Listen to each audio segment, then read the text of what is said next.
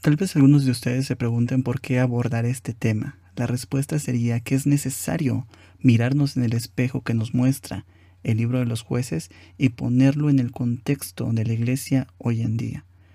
Mi nombre es Abner Samuel. Comenzamos.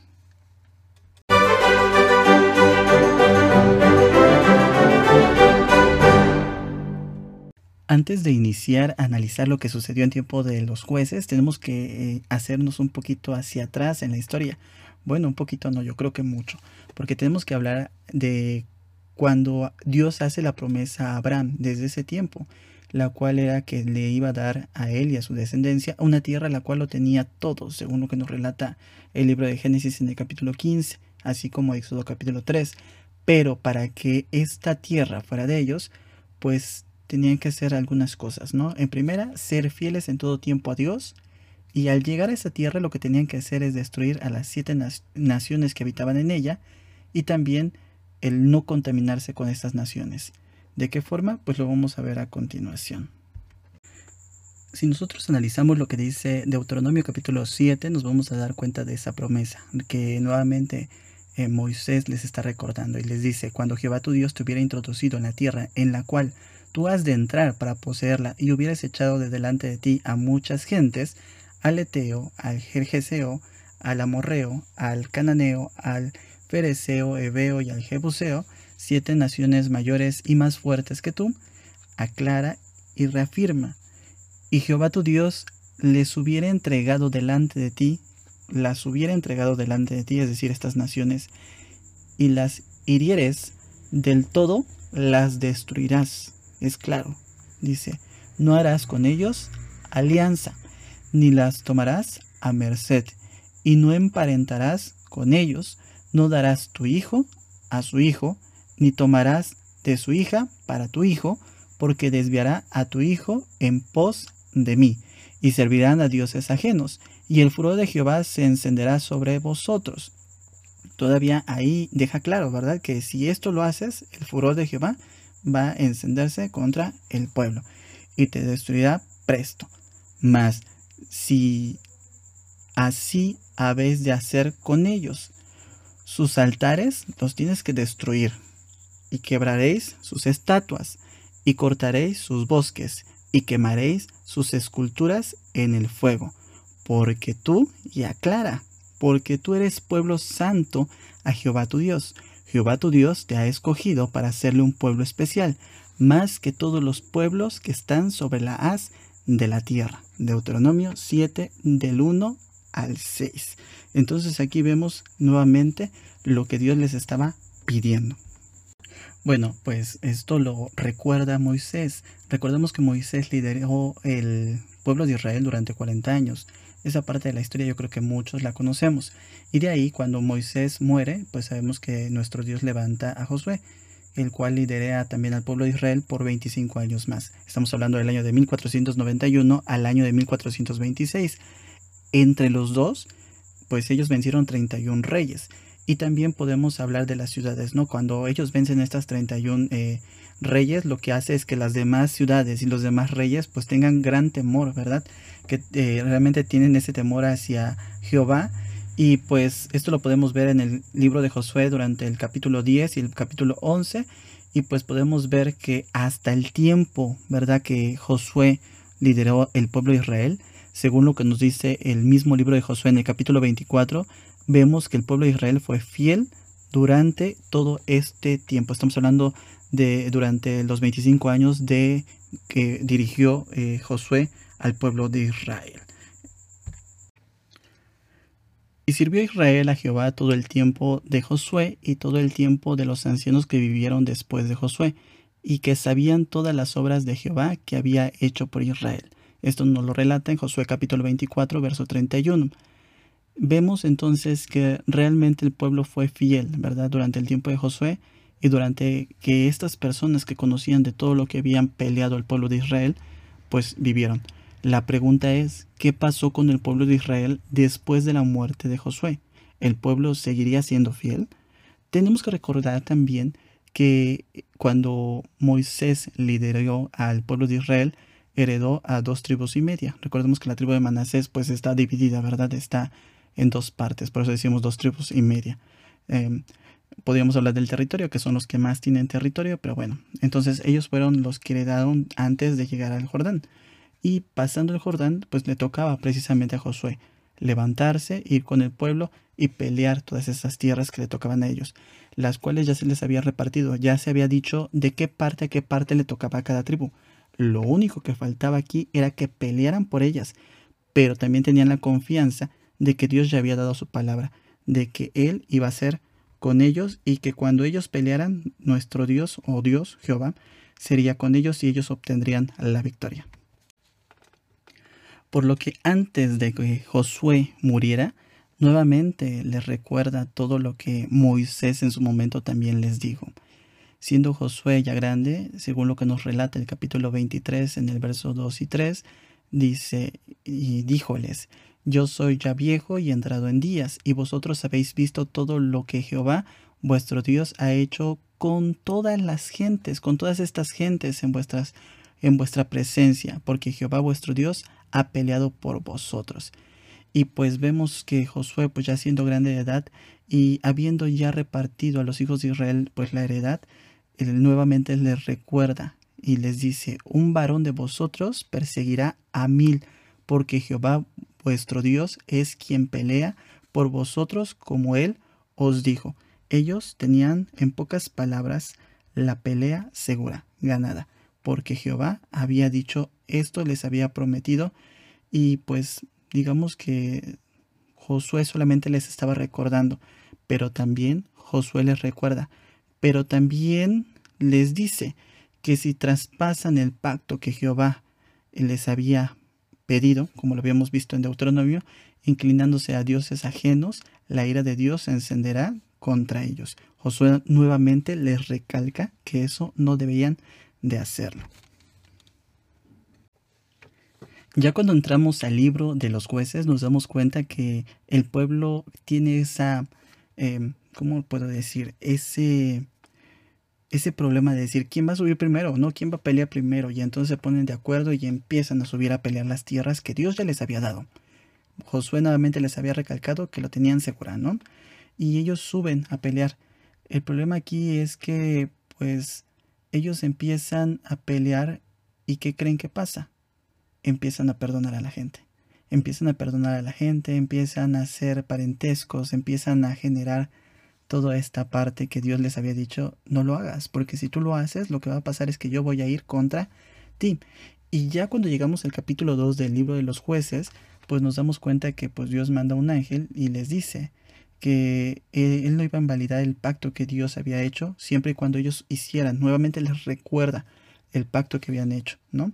Dice, mas vosotros habéis, no habéis atendido a mi voz porque habéis hecho esto. Por tanto, yo también digo, no los echaré de delante de vosotros, hablando de los pueblos, esos pueblos que ellos ya habían perdonado, Dios a través del ángel les dice, yo no los echaré de delante de vosotros, sino que serán por azote para vuestras eh, para vuestros costados y sus dioses por tropiezo.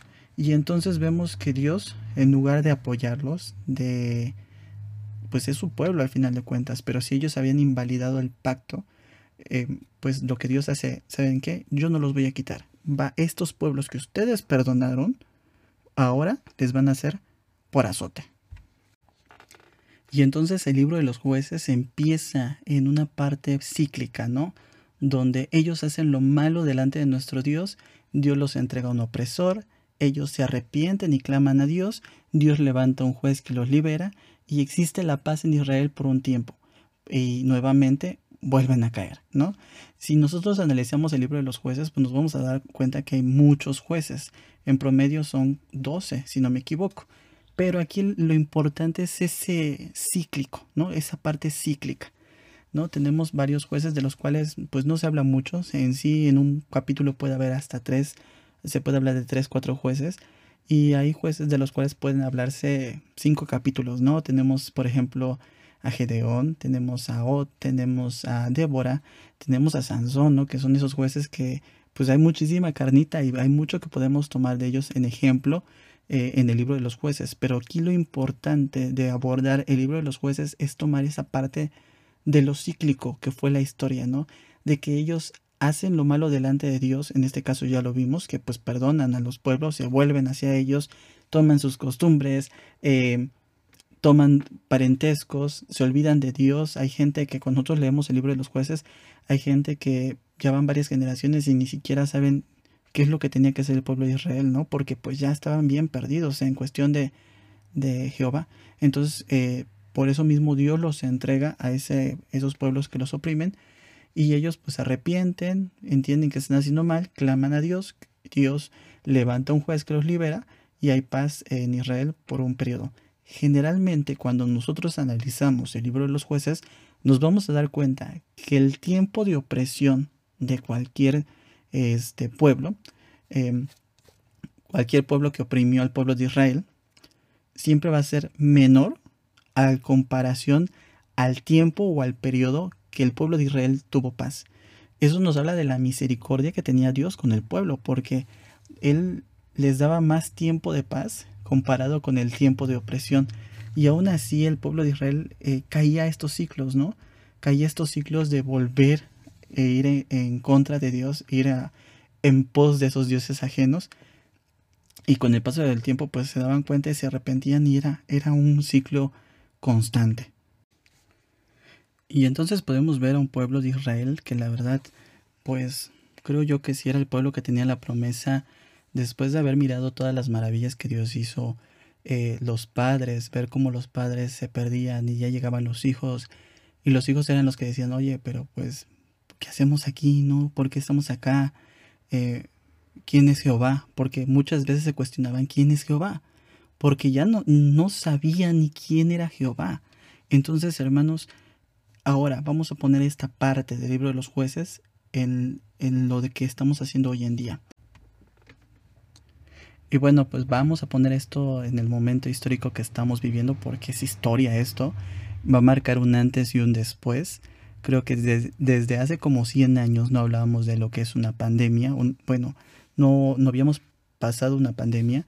Para los que no saben qué es una pandemia, pues no, la pandemia es cuando se da una epidemia y la epidemia es cuando se da una cierta enfermedad en lugares focalizados.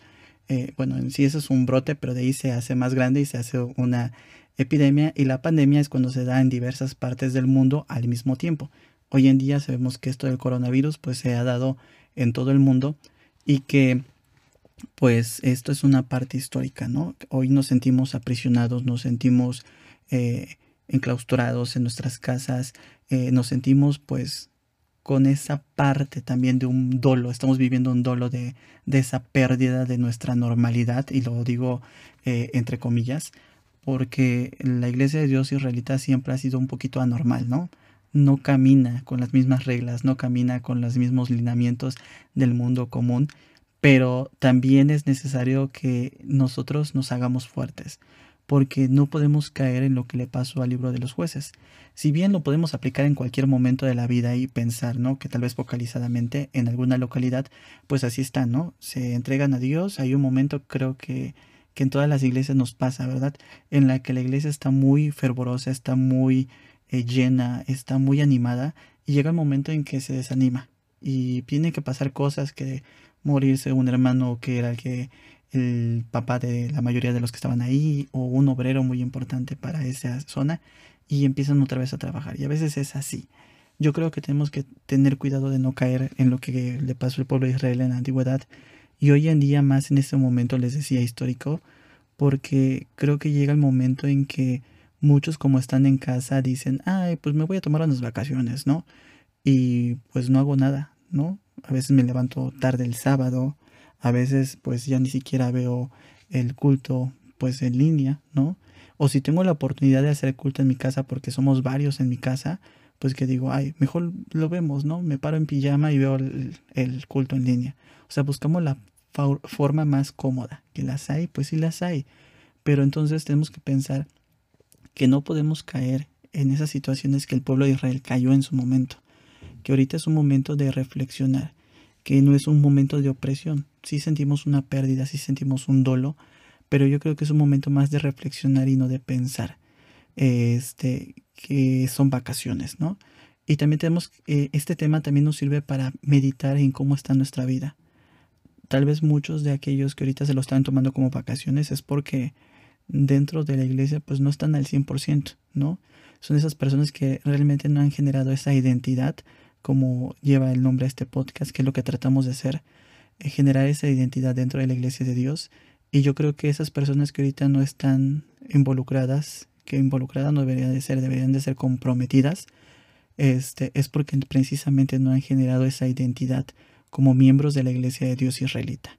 Y es algo que yo creo que ahora más que nunca tenemos que reforzar, tenemos que levantarnos y que como Dios en su momento al pueblo de Israel le dijo que él iba a ser con ellos y que iban a ganar todas las peleas, en este momento es, es tiempo de reflexionar que Dios va a pelear esta batalla por nosotros y que aquellos que anhelan regresar al templo, créanme que tarde o temprano vamos a regresar. Y si no es en este templo, será en algo mejor, ¿saben?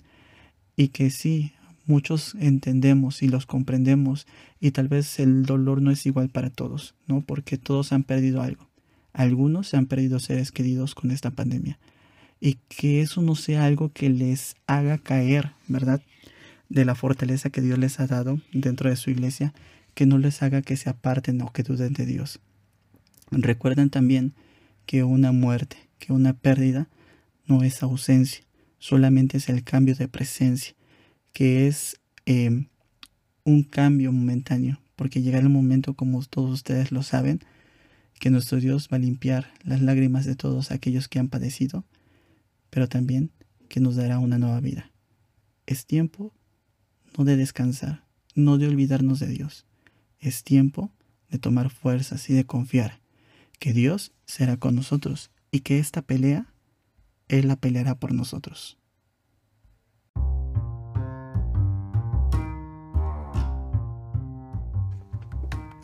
Y bueno, hasta aquí el podcast de este mes. Espero que les haya gustado. Si les gustó, por favor, compártanlo y pues déjenos sus comentarios en cualquiera de las plataformas que lo estén escuchando. Y nos vemos el próximo mes con un podcast más de identidad y hasta la próxima.